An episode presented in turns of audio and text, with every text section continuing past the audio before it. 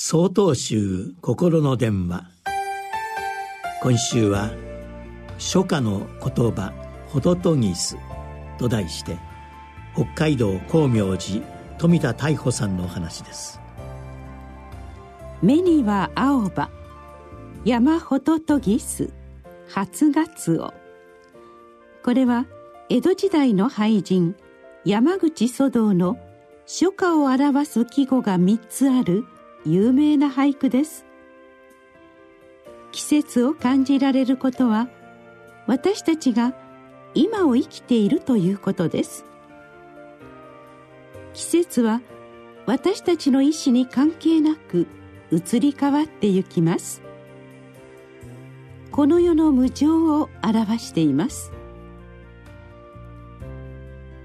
子供の頃大人になったら花の本来の美しさがわかるよと言われたものですが今ではその意味が理解できるようになってきました。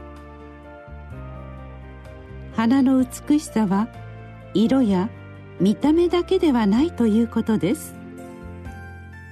土の中から芽が出てきてつぼみの状態でいるのも可愛いです。花びらが開きしっかりと色づく様子も素敵です。色あせてしおれていきながらも必死に生きているように見受けられます。最後の散り際も授けられた命を全うしたように思えます。我々人間の人生と同じように見えるから。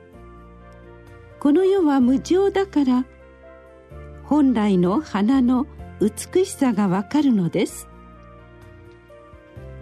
もし花がずっと同じ状態の無機質なものであれば感動や感激を受けることはないでしょう。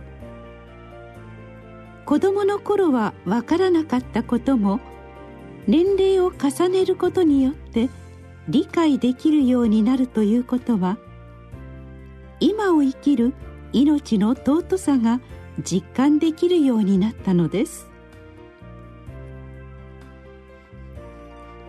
大本山永平寺をお開きになった道元禅師にも季節の言葉にホトトギスを使用している有名な歌があります。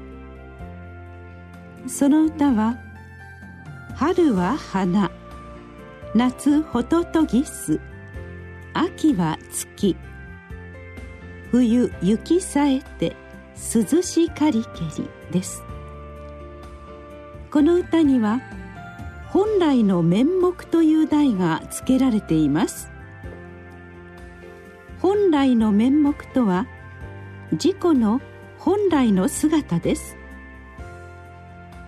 現代は何かと時間に追われて過ごしているように感じます。時には立ち止まりゆったりと座禅をする時間が皆さんの命に本来の輝きを与えます。